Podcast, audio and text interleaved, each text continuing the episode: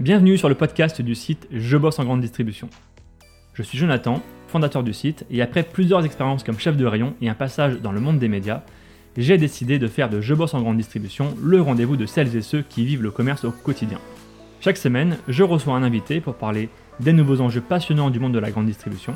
On y parle des métiers, de transition numérique ou encore des sujets liés à la RSE.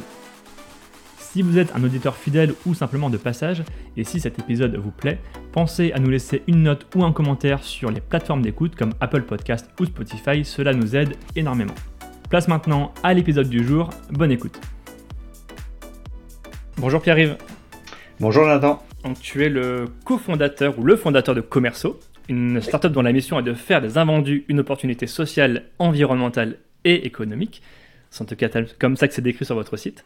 Euh, Pierre-Yves, avant de parler du gaspillage alimentaire, qui est un sujet toujours d'actualité maintenant depuis plusieurs années, euh, première question de présentation, est-ce que tu peux nous en dire un peu plus sur toi? Alors moi je suis euh, un ex pur produit Danone, je viens du monde de l'industrie alimentaire, c'est d'ailleurs comme ça que Il y en a beaucoup d'anciens Danone hein, qui sont oui, effectivement, bah, on a, il y a une, une, sensibilité, je pense, sociétale un petit peu naturelle dans cette, dans cette boîte-là. Et en fait, j'ai, en, en, faisant mon, ancien métier de, de, de, commercial en grande distribution, j'ai constaté qu'il y avait une problématique sur le, le gaspillage mm. et que la distribution s'en plaignait entre guillemets, c'est-à-dire qu'à l'époque, ça s'appelait pas du gaspillage, ça s'appelait de la casse, ça s'appelle toujours de la casse d'ailleurs. Et c'est comment je fais pour réduire ma casse. Et pour la petite histoire, je suis sorti d'un des magasins avec qui je travaillais à l'époque et il y avait euh, une personne qui faisait la manche à la sortie même de ce magasin. Donc voilà, j'étais euh, le début de l'idée de Commerceau était né en se disant bah tiens, on va aider les entreprises de la distribution à réduire leurs pertes et gaspillages, euh, leurs casse concrètement, euh, tout en permettant à des personnes qui elles ne mangent pas à leur faim quotidiennement de pouvoir mieux les nourrir. Commerceau est né quand? Donc Commerceau, c'est né en 2013, donc là on est dans notre neuvième année, euh, et le, tout début de l'idée, euh, ce que j'expliquais à l'instant, euh, ça, ça date de 2009. Donc 2009, on était encore dans la période dans les magasins où on, pour des questions de qualité, de service client, on avait, euh, je sais pas si tu te souviens, des panneaux euh, qui affichaient pour votre confort, monsieur le client, on va retirer les paquets de yaourt euh, à 5, jours et 7 jours. Voilà, donc ces, panneaux ont quand même globalement plutôt disparu. Il y en a encore effectivement qui les ont, mais on voit bien en fait le chemin qu'a parcouru la grande distribution où pour une question de qualité et d'image, de fraîcheur, j'expliquais qu'on avait des produits euh, que à date longue et ainsi de suite. Et aujourd'hui, c'est euh, on a développé évidemment euh, la sensibilité au gaspille, les zones anti-gaspi et ainsi de suite. Bon, je te disais en intro, le sujet du gaspillage alimentaire, et tu le disais aussi depuis 2009, c'est un sujet qui est devenu très important auprès de la grande distribution, mais c'est aussi devenu un sujet de société. Mmh. et honnêtement, quand on, enfin moi, quand voilà, je peux regarder les informations, les articles sur le web, euh, le, sujet ne faiblit pas et les problématiques reviennent souvent. J'ai l'impression. Quel est ton ressenti toi sur l'évolution euh, de la professionnalisation du gaspillage alimentaire? Alors, euh, indéniablement, ça progresse.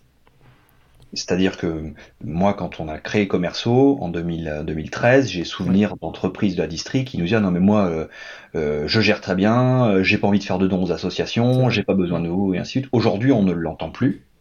Donc il y a bien une, progression de la prise de conscience. Donc ça c'est plutôt sur le verre euh, à moitié plein. Et, cette prise de conscience a généré euh, une mise en action indéniable euh, des entreprises. C'est-à-dire qu'il y a le stickage, le don aux associations, les paniers anti-gaspi qui se sont développés ainsi. Donc franchement, il y a quand même des progrès qui ont été faits, indéniablement. Par contre, je suis entièrement d'accord avec toi, c'est toujours un sujet d'actualité. Euh, mais pour la simple et bonne raison que du chemin a été fait, mais pas tout le chemin. C'est-à-dire que euh, nous, on a fait une étude euh, qui date maintenant de deux ans avec, avec Ipsos, où on estime qu'il y a un petit peu plus d'un tiers des magasins qui respectent 100% du, du, du prérequis de la loi Garot. Donc, euh, euh, on voit bien que euh, il y a encore beaucoup beaucoup de chemin. En disant ça, c'est pas les magasins font rien suite parce qu'on voit bien qu'ils font des choses. Maintenant, c'est la difficulté d'être irréprochable au quotidien, parce que c'est bien la caractéristique des magasins en GMS, c'est que bah, du coup du gaspillage, t'en as tous les jours. Et donc du coup, faut être traiter ce gaspillage par les différents leviers quotidiennement. Et c'est ça qui rend très exigeant la gestion anti-gaspi en magasin. Parce que non seulement il y en a toujours, mais il y en aura toujours, quoi qu'il arrive. On, peut refaire le podcast dans 10 ans, le, problème sera toujours là, sauf si les produits sont tous des produits secs et il n'y a plus de date de péremption, mais il y aura toujours ce, même problème. Euh, il y a beaucoup d'acteurs sur le marché. Euh, il y a Commerceau, on va pas citer tout le monde, mais il y a les startups qui font que des paniers anti-gaspi. il y a des startups qui font plutôt de l'accompagnement dans la détection et la gestion d'aide de, de, péremption. Pardon. les startups qui organisent les dons aussi, des invendus aux associations. Où se situe Commerceau Parce que j'ai l'impression que vous faites un peu tout.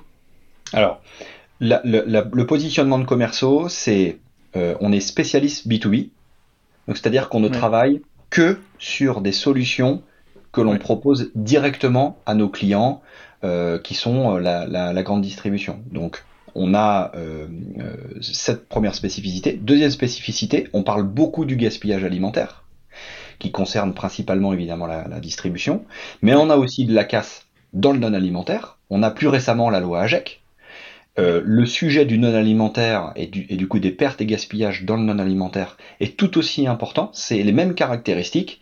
C'est des quantités massives, comme le gaspillage alimentaire, et le, et le gaspillage, ou en tout cas les pertes, la casse, c'est diffus tout au long de la chaîne, exactement comme dans l'alimentaire. C'est-à-dire qu'il y en a côté, euh, côté fabricant, enfin côté des marques, côté euh, de, la, de, la, de, la, supply, de, de la logistique, et aussi côté distribution.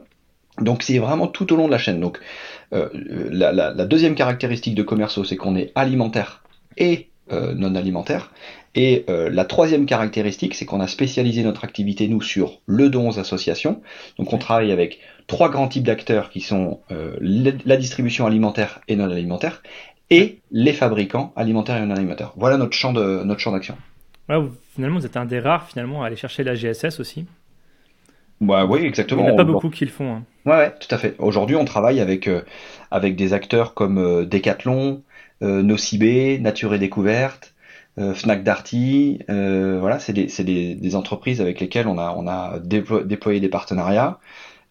tout simplement parce qu'en fait, l'enjeu de lutte contre le gaspillage, il est différent parce qu'en fait, il est pas quotidien, euh, il est très inégal en fonction des saisons. Euh, euh, par exemple, après les soldes, après Noël, ainsi de suite, on a généralement plus de plus d'activités, voilà. Mais la méthode et la caractéristique, c'est le même. C'est un petit peu de produits partout en France, dans des magasins, dans des entrepôts, et c'est comment j'arrive à avoir une même qualité de gestion dans un magasin à Brest et dans mon même magasin à Marseille.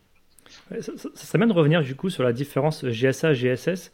Bon, GSA, tout le monde connaît, mais GSS, concrètement, quel type de produits, par exemple, sont euh, périssables ou recyclables? Je ne sais pas comment vous les retraitez. Ouais, bah, Est-ce que tu peux nous donner un petit exemple? Bien, le, euh, le, gaspillage alimentaire, chacun d'entre nous comprend, parce qu'en fait, il y a la logique de la date. Donc une fois que la date arrive à échéance, bah, ok, on se dit mm. bah, le produit il est plus consommable, même si euh, sur les DLUO c'est un petit peu particulier, mais sur les DDM, c'est un petit peu particulier. Sur le non alimentaire, c'est exactement le même principe, c'est juste que l'obsolescence principale, ça va être une obsolescence commerciale. Évidemment, dans un magasin qui vend du non alimentaire, euh, il y a des obsolescences qui sont des obsolescences commerciales, c'est bah, le produit je l'ai pas vendu ou euh, c'est une gamme de textiles, euh, le, t-shirt rouge c'est plus la mode, maintenant c'est la mode du t-shirt jaune, donc bah, j'ai une fin de stock sur mon t-shirt rouge, je mets en avant en vitrine mon t-shirt jaune, bah, du coup faut, faut bien que j'évacue mon t-shirt rouge, ainsi de suite, ainsi de suite. Donc c'est une obsolescence, euh, donc nous on sépare les invendus et les invendables, donc les invendus ça va plutôt être ça, ça va être des produits voilà, qui, n'ont pas plu, qui n'ont pas plu aux, clients, et les invendables ça va être des produits avec légers défauts.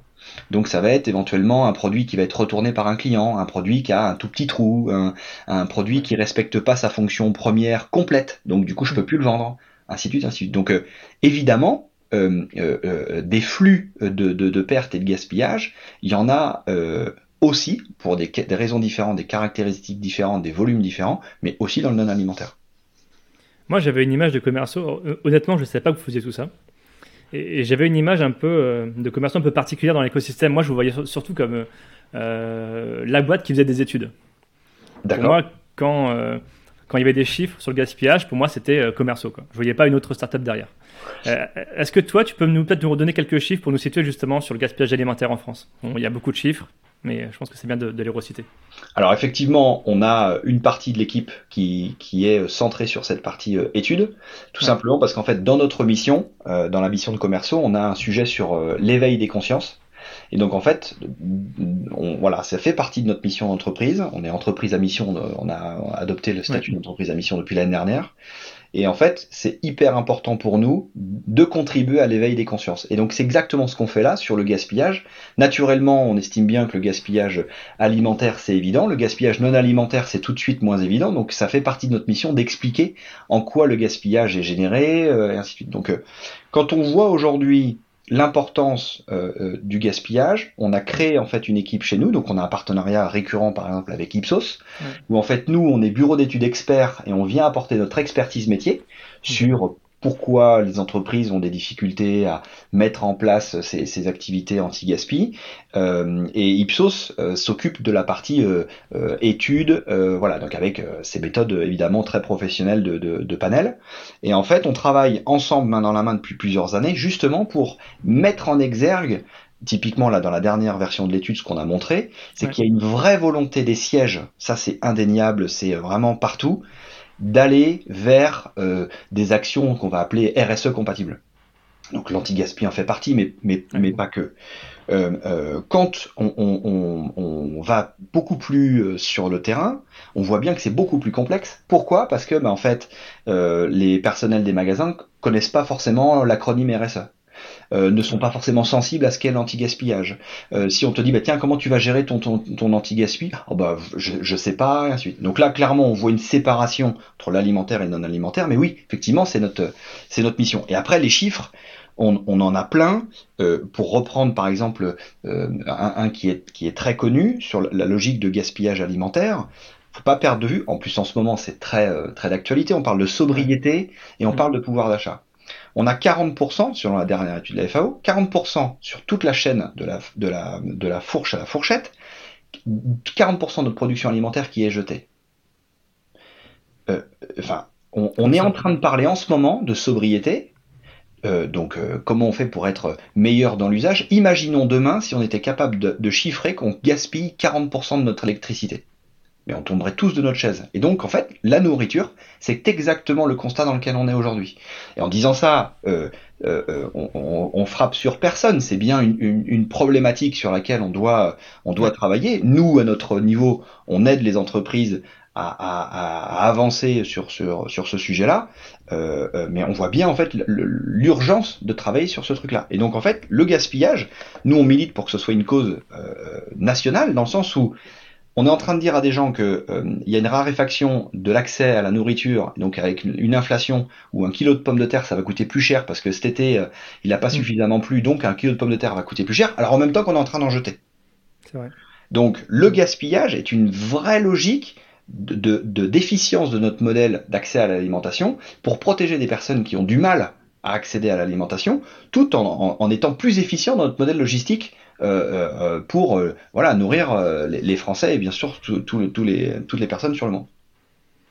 Tu as un peu cité justement, pour moi il y a un problème de fond, c'est pas tant le gaspillage finalement, enfin oui c'est un problème, mais euh, tu parlais d'éveiller les consciences. Euh, quand on donne des chiffres, c'est surtout pour alerter l'opinion. On dit souvent on a 10 millions de tonnes de nourriture par an, mmh. c'est le chiffre que j'ai en tête. Euh, est-ce qu'on a des éléments de référence, de comparaison pour dire qu'on gaspille peut-être moins qu'avant ou qu'on gaspille plus qu'avant? Tu, tu, tu, sais ça, le dire ou... Alors, euh, euh, malheureusement, euh, c'est pas le cas. Que ça se trouve, on jetait plus avant. Malheureusement, c'est pas le cas. En fait, il y a, y a une, une, étude qui vient de qui vient de sortir et qui en fait prouve que finalement ça n'avance pas. voilà, la FAO confirme, c'est-à-dire que la FAO dans ses premières études estimait à 30%, elle a réévalué à 40%. Donc ouais on voit bien que, que euh, c'est pas encore malheureusement le, le cas. Ce qui est indéniable, c'est que il y a une, une, prise de conscience côté entreprise et côté consommateur de euh, il, il, ce truc-là, faut que ça change. Mais, mais c'est le vrai risque. C'est pour ça que c'est super que euh, ouais. vous vous intéressiez à ce sujet-là une nouvelle fois. C'est que le, le, le, vrai risque qu'on a, c'est qu'aujourd'hui, la distribution, par exemple, alimentaire, estime, ok, ça y est, nous, on a fait le boulot, euh, on a eu notre loi en 2016, on a fait monter en puissance euh, les mmh. sujets anti-gaspi, stickage, dons et ainsi de suite, et maintenant, plus de sujets, on, on est nickel. Mais sauf que, euh, on parlait tout à l'heure de, de, pilotage de la casse, aujourd'hui, la casse, faut être clair, c'est quand même quelque chose qui est subi par les entreprises. C'est la résultante d'une bonne gestion. Donc c'est quand même malheureusement, mmh. on essaye de dire non, j'essaye de la piloter le mieux possible, ainsi de suite, mais c'est quand même quelque chose de subi. C'est bon, ben, je vais essayer d'en avoir le moins possible, mais à un moment donné, c'est pas moi qui, c'est pas moi qui le décide. C'est vrai. Comment on fait justement pour être plus malin dans notre capacité à mieux approvisionner euh, les, les, les, magasins, comment on fait pour être meilleur dans les ventes? Et surtout comment on fait aussi pour être meilleur dans la gestion? Donc nous, on est plutôt spécialisé sur ce troisième levier, dans la gestion, euh, de manière à, se dire, une fois que le stock il est en magasin, et ça c'est vrai alimentaire et non alimentaire, il n'y a aucune pertinence pour refaire voyager ce stock à travers, euh, à travers la France, ainsi de suite. Donc du coup, il faut que ce stock soit valorisé en local. Et donc c'est en ça que nous, on a développé une solution sur le stickage, vente promotionnelle, une solution sur le don. Et si le produit ne peut ni être vendu ni être consommé, donc là du coup ça devient potentiellement un déchet, on évite encore une fois de, le transformer en déchet vers de l'alimentation animale. Tu disais que la, bon, la grande distribution a entre guillemets fait le boulot. Euh, aujourd'hui c'est 10-15% du gaspillage alimentaire je crois. Hein.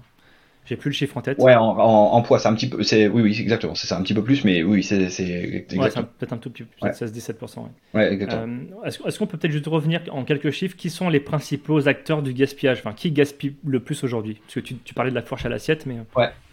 En fait, de, euh, sur toute la chaîne alimentaire, donc euh, il y a deux tiers du, du gaspillage alimentaire qui est fait en entreprise. Donc les entreprises, c'est la partie production, partie transformation, distribution et restauration.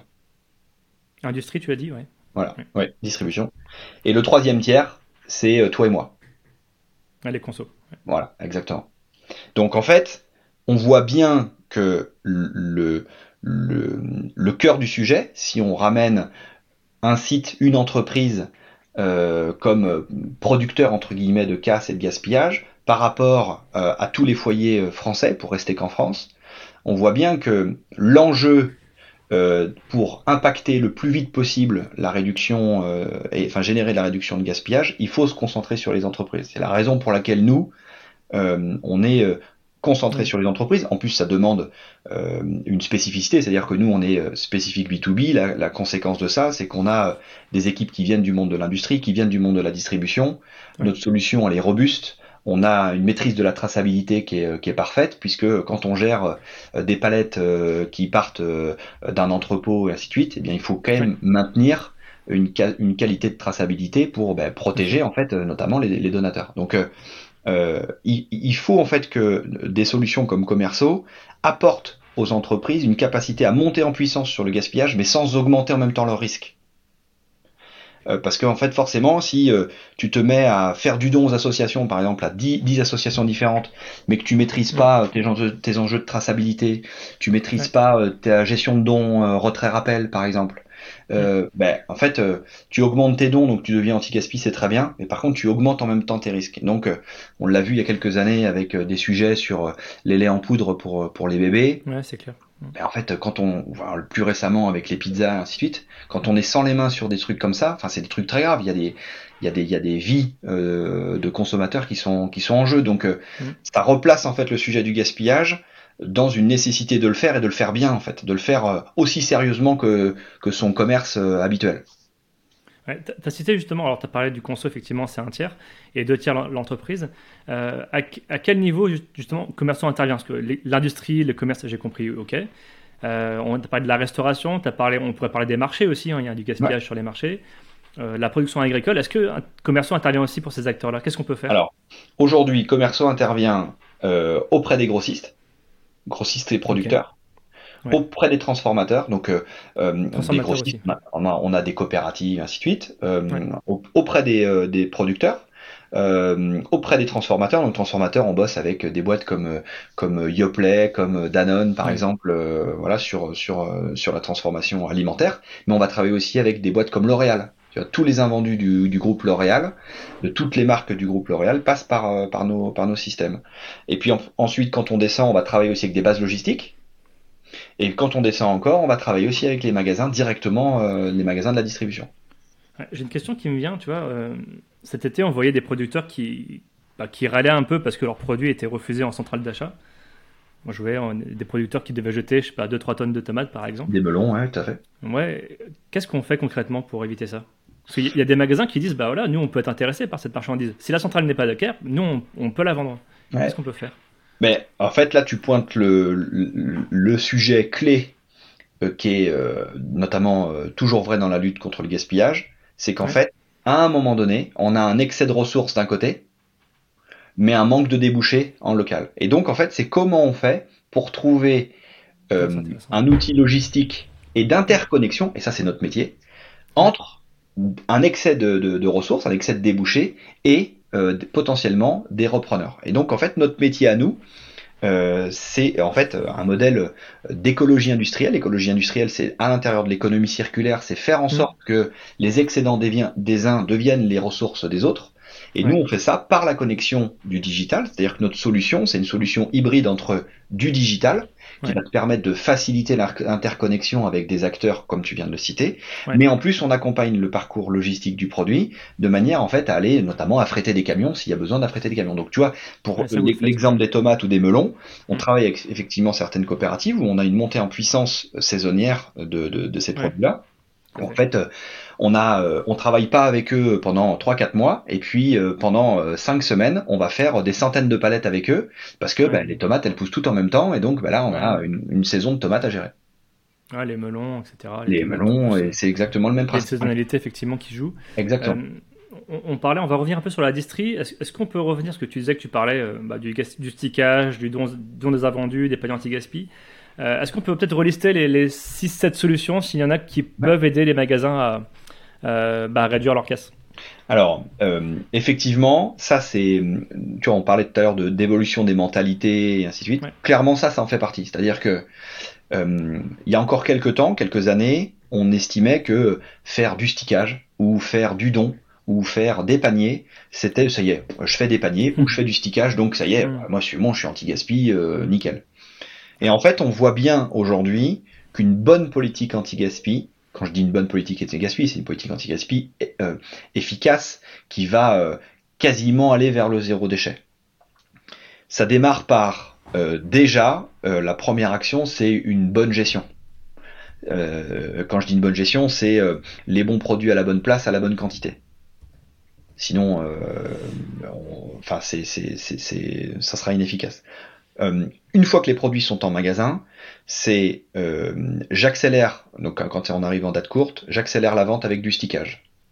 Et donc là, il y a les zones anti-gaspi, il y a deux écoles. Est-ce qu'on le laisse en rayon? Est-ce qu'on le met en zone anti-gaspi? Franchement, les deux écoles ont des arguments positifs et des arguments négatifs. Aujourd'hui, on est plutôt nous à prôner une zone dédiée, puisque ça simplifie euh, l'identification par les clients. Tu, parlais de gestion, je rebondis juste dessus. Euh, moi, je mets derrière la gestion la notion de l'assortiment aussi. Oui, bien sûr. On sait que plus on aura un assortiment profond, plus on aura un fond de rayon, plus on aura du stock en réserve. Est-ce qu'il n'y a pas aussi le fait qu'on ait trop de choix parfois en magasin? Est-ce que des fois vous ne dites pas à certains acteurs, euh, voilà, peut-être réduisez de 10% votre, euh, votre linéaire, enfin votre, euh, votre profondeur linéaire, ouais, tout à fait. et ça va baisser votre, votre casse. On sait mesurer ça? Ouais, alors en fait, nous, on, fait effectivement aujourd'hui une recommandation, ce qu'on appelle de taille de boîte. Euh, donc en fait, on est capable aujourd'hui de faire euh, une recommandation à un client, lui dire ben voilà, euh, tel produit, tel produit, tel produit, soit en quantité, soit en occurrence. J'ai n'importe quoi, je sais pas, une, un produit, un fromage de chèvre, voilà. Ce mois-ci, tu l'as mis en stickage ou tu l'as mis en don 17 fois, quasiment une, une, fois par jour. Mais c'est pas la même lecture que dire tu l'as mis 17 fois en une seule journée. C'est-à-dire que donc là c'est potentiellement plutôt une fin de promo. Donc en fait, la double lecture va te permettre de te dire est-ce que ce produit-là tu l'as trop commandé pour une promo ou est-ce que tu le commandes trop tout court? Et donc nous on vient faire des recos à, nos, à nos clients pour leur dire bah, en fait franchement ce fromage de chèvre arrête de le, arrête de le commander puisqu'il est générateur pour 30 euh, ou 40% sur ton rayon cette seule référence, euh, c'est elle qui génère le gaspillage. Donc oui, oui, on vient, euh, on, on, vient, le, on vient les recommander là-dessus. Mais, mais, ça, les outils internes, moi quand j'étais chef de rayon, on avait des outils internes, on avait des, des curseurs, des seuils de sécurité. Ouais. Ça, où on, ce qu'on en est aujourd'hui, c'est fiable ou, ils ont besoin de vous justement? Ben en fait, euh, euh, rappelle-toi effectivement quand tu étais chef de rayon, tu as 25 000 choses à faire.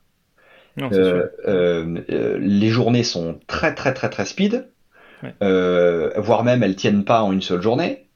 Et donc si en plus il faut que tu ailles sur l'ordi, te loguer, faire ta requête sur l'outil pour chercher l'info, qui est pas forcément digeste, parce que bah, c'est des tableaux un peu bruts et ainsi de suite. C'est ça le problème aussi. Exactement. Et donc du coup, là, c'est le sujet de l'accès à l'information. Et donc ça, c'est quelque chose que nous, on a plutôt travaillé donc avec un système de, de, de rapports qui sont plutôt, euh, tu vois, colorés, euh, sympas à regarder, très simple d'accès.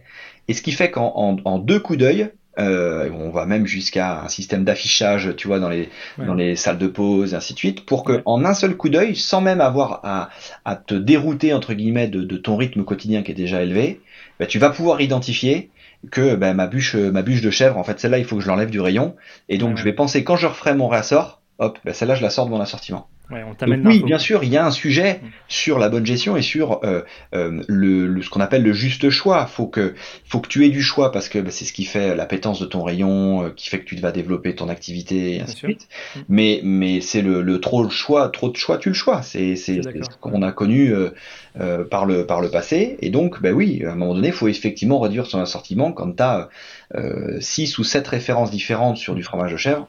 Bon, probablement que t'as peut-être pas besoin d'avoir tout ça. On est d'accord. On, revient peut-être du coup au troisième point, on a parlé du stickage, de la gestion. Voilà. Ensuite, bien sûr, tu as le don aux associations. Euh, donc ça, c'est quelque chose qui s'est euh, qui s'est développé. Ce qu'on apporte nous aujourd'hui, tu vois, quand on fait les études avec Ipsos, c'est que 80, plus de 90% des magasins déclarent faire du don aux assos. C'est plus élevé que le stickage. Oui, Ceci étant, ce qui est intéressant, c'est que moins de 50% des magasins déclarent en faire tous les jours. Or, la lutte contre le gaspillage, si tu l'as fait, ce qu'on dit tout à l'heure, si tu la fais pas tous les jours, tu as forcément des trous dans la raquette. Et en fait, c'est ce sujet-là que Commerceau va principalement apporter. C'est comment on fait pour te blinder euh, les trous dans la raquette, puisque quand tu vas travailler en local dans une ville, tu vas avoir euh, les restos du cœur, la banque alimentaire qui sont ouverts euh, deux jours par semaine, et en fait, ben, le mardi et le mercredi, il y a personne parce que voilà. Et donc en fait, c'est comment on fait pour avoir une activité anti-gaspi linéaire dans la dans la semaine, parce que toi du gaspillage, tu en as le lundi, mais tu en as aussi le mardi, et ainsi de suite. Ouais, c'est clair. Une fois que euh, tu as fait ce, truc-là, quelque chose que nous on ne fait pas mais qui s'est beaucoup développé euh, par intermédiaire notamment de, de, de c'est euh, les paniers anti-gaspi. donc ça c'est quelque chose qui est plus récent dans la lecture, euh, enfin en tout cas dans les usages anti-gaspi, mais qui s'est très très rapidement développé, c'est devenu euh, un incontournable aujourd'hui, euh, avec le principe de un panier surprise entre guillemets où tu mets tu mets des produits et en fait tu réserves ça par l'intermédiaire d'une application. Ouais, moi c'est un grand classique. Exactement, c'est devenu un c'est devenu un classique un classique de la gestion. et ensuite tu passes entre guillemets dans l'antichambre du déchet euh, sur notamment euh, tout ce qui est biodéchets, donc les fruits et légumes, euh, voilà, tout ce qui peut se, manger, ça devient des, des, des biodéchets. Faut pas perdre de vue que le biodéchet, de manière et structurelle et conjoncturelle, le coût du traitement du biodéchet est en train de flamber. Euh, euh, pourquoi? Parce qu'en fait, euh, il y a une raréfaction de, de l'offre de traitement, premièrement, et deuxièmement, l'inflation fait que ben, le, le, tout devient entre guillemets plus cher, le, le déplacement des camions, et ainsi de suite. Donc le traitement du biodéchet, en plus de quoi les taxes sur, sur, le, sur le sujet augmentent. Donc le traitement du biodéchet, de manière structurelle et conjoncturelle, est en train de, de, de flamber. Et donc, on applique notre lecture euh, euh, d'économie circulaire aussi aux produits, quand je dis l'antichambre du déchet, c'est qu'en fait, il y a encore des produits, quand bien même ils ne sont plus euh, utilisables ou consommables par l'homme, ils peuvent être notamment encore consommés par notamment des animaux. Et donc du coup, on crée des boucles circulaires locales avec des véneries, avec des parcs zoologiques, avec des parcs animaliers, de manière à organiser, mais de manière tout aussi sécurisée, c'est-à-dire qu'on va faire, euh, euh, on va gérer tous les aspects administratifs et légaux sur euh, voilà le, ta, traçabilité sur le déchet et ainsi de suite, mais on va en plus soulager le, magasin. Mais concrètement, on va faire quoi? On va limiter la production de biodéchets et donc, encore une fois, faire réaliser des économies pour les magasins. Merci d'avoir repris un peu tous ces, fondamentaux, d'avoir relisté un petit peu bah, des choses qu'on sait, des choses qu'on sait plus, et je trouve que c'est bien de, de, de les redire. Et je pense que ce sera très utile à tous les, pros des magasins qui nous écoutent. Euh, j'ai une dernière question. C'est quoi la solution idéale euh, pour éviter le gaspillage? Si on refait ce podcast dans 10 ans, et pour éviter qu'on dise les mêmes choses, qu'est-ce qu'il faut faire pour améliorer euh et lutter contre le gaspillage? Alors, franchement, c'est une question quand même très complexe. ce que je dirais aujourd'hui, je pense que ce qui, ce qui bloque, entre guillemets, encore, c'est la, la réelle prise de conscience euh, des décideurs, donc euh, de la distribution euh, bien sûr, mais de toutes les entreprises, mais là puisque le sujet du jour c'est la distribution, que quand bien même elles ont fait des efforts, et ça c'est indéniable, quasiment tout le monde a progressé, il reste encore énormément de choses à faire. Et donc en fait le risque, je trouve aujourd'hui, c'est que les entreprises indéniablement ont progressé, euh, mais euh, elles ont probablement progressé de 10, 20, 30, 40%. Mais il reste encore énormément de, de, de choses à faire.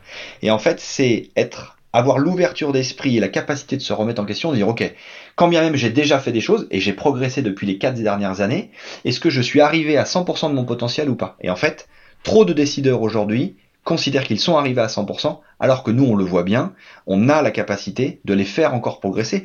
La totalité des clients qui travaillent avec Commerceau aujourd'hui ont un ROI, euh, un retour sur investissement positif, c'est-à-dire qu'ils gagnent plus ou ils économisent plus d'argent que ce que Commerceau coûte, quand bien même ils faisaient des choses avant. On n'a aucun magasin euh, qui nous a, quand on l'a appelé, nous a dit ah bah oui bah bien sûr Commerceau, bah mhm. heureusement que vous êtes là. Nous on est vraiment nul en gestion, euh, donc euh, voilà. Tous les magasins font déjà des choses, font déjà plein de choses et c'est très bien. Mais nous on n'est pas là pour faire à la place, on est là pour les aider à faire encore mieux. Donc il y a encore une petite marge de manœuvre. Est-ce qu'il n'y a pas aussi un manque de contrôle? Je ne crois pas qu'il y ait de sanctions aujourd'hui, euh, même de contrôle dans les magasins. Alors, euh, tu as raison, la, loi, euh, la loi Garot, qui date de 2016, c'est un engagement, entre guillemets, politique. aussi médiatique, ça a fait progresser, voilà, contribue à faire progresser les consciences. Il y a à l'intérieur de la loi une notion de contrôle et d'amende. Sauf qu'aujourd'hui, effectivement, euh, rien n'a été à ce, jour statué sur euh, qui est diligenté pour faire, euh, pour faire les contrôles. Donc on voit bien, et c'est la même chose sur l'aspect AGEC, on voit bien en fait un petit peu à la manière de ce qu'on disait tout à l'heure, entre les volontés des sièges d'être plus RSE compatible et la réalité terrain où bah, quand même il y a un peu de distorsion entre euh, volonté, stratégie et réalité terrain. Ben, en fait, à l'échelle d'une loi, c'est un petit peu la même chose. C'est que on a une volonté qui est très louable de lutter contre le gaspillage et d'interdire la distribution de jetés. Et on a dit ah, en plus on va faire des contrôles. Ouais, mais sauf qu'en fait on n'a toujours pas décidé qui va faire les contrôles. Donc on voit bien que chacun a besoin de bailler devant sa porte, le gouvernement euh, et l'État y compris, pour ben, aller lui aussi jusqu'au bout de ce qu'il a dit qu'il ferait notamment pour euh, inciter, voilà, il ne s'agit pas d'aller piéger euh, les entreprises, il s'agit d'aller les faire euh, grandir, les faire évoluer. et donc l'idée du, contrôle, c'est évidemment de continuer de, faire avancer cette cause de, lutte contre le gaspillage. Mais vraiment sur cette question de qu'est-ce qui fait qu'on va voilà passer le passer le, cap là, on a déjà fait plein de progrès, mais là maintenant ce qu'il faut qu'on fasse, c'est accepter de se remettre en question en disant on a déjà fait plein de choses, mais il y a encore plein de choses à faire. bon courage aux magasins qui, qui ont un gros, un beau combat à mener. Ouais, c'est. Je sais que c'est pas facile. C'est un magnifique combat. Enfin, on est, on est, on est quand même en train de se dire ah, que, en plus, en ce moment où on a un contexte macroéconomique qui est quand même très compliqué, très particulier, on est quand même en train de se dire qu'on se bat pour ne pas jeter de la nourriture qui a été produite euh, euh, et, et, enfin, et, alors même qu'il y a euh, quasiment plus de 10 millions de Français qui aujourd'hui sont en, situation de précarité alimentaire. Donc on, est sur quelque chose d'évident en fait. Et donc c'est battons-nous pour cette évidence. Ouais, l'aberration saute plus aux yeux en contexte de, crise que finalement en contexte d'abondance. Voilà, c'est pour reprendre les mots de notre président. Merci beaucoup Pierre-Yves, c'était passionnant. Euh, c'est bien d'avoir euh, voilà, reparlé un peu de tous ces fondamentaux, ça m'a, je pense que ça va beaucoup plaire. Merci à toi. Pierre-Yves. Merci à tous d'avoir écouté ce podcast jusqu'ici. Pour retrouver des informations sur notre invité et accéder à différentes ressources, cliquez sur la description pour en savoir plus. Ce podcast est produit par le média indépendant Je bosse en grande distribution. Chaque semaine, nous proposons un regard différent sur la vie des magasins, des enquêtes, des décryptages, des témoignages Retrouvez-nous sur notre site et rejoignez la première communauté des professionnels de la grande distribution. Sur Facebook, LinkedIn, Instagram, TikTok, vous êtes plus de 450 000 à nous suivre. Vraiment un grand merci pour votre fidélité. Et pour celles et ceux qui veulent aller plus loin, Nous proposons toute une série de ressources et d'accompagnements à destination des commerces. Pour en savoir plus, cliquez dans le menu Agence ou ressources sur l'accueil de notre site. A bientôt